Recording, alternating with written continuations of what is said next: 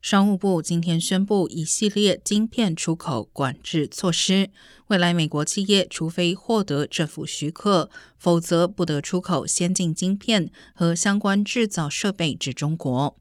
运用美国技术在他国制造的晶片也在管制之列。纽约时报引述一位不具名的高阶官员表示，多数许可证申请将被拒绝，但如果设备是运送给当地美国或盟国企业经营的工厂，则会逐案审查。路透社分析指，这一系列措施堪称一九九零年代以来美国在出口技术到中国政策上最大幅度的改变。如果有效实施，将让中国晶片产业难以发展。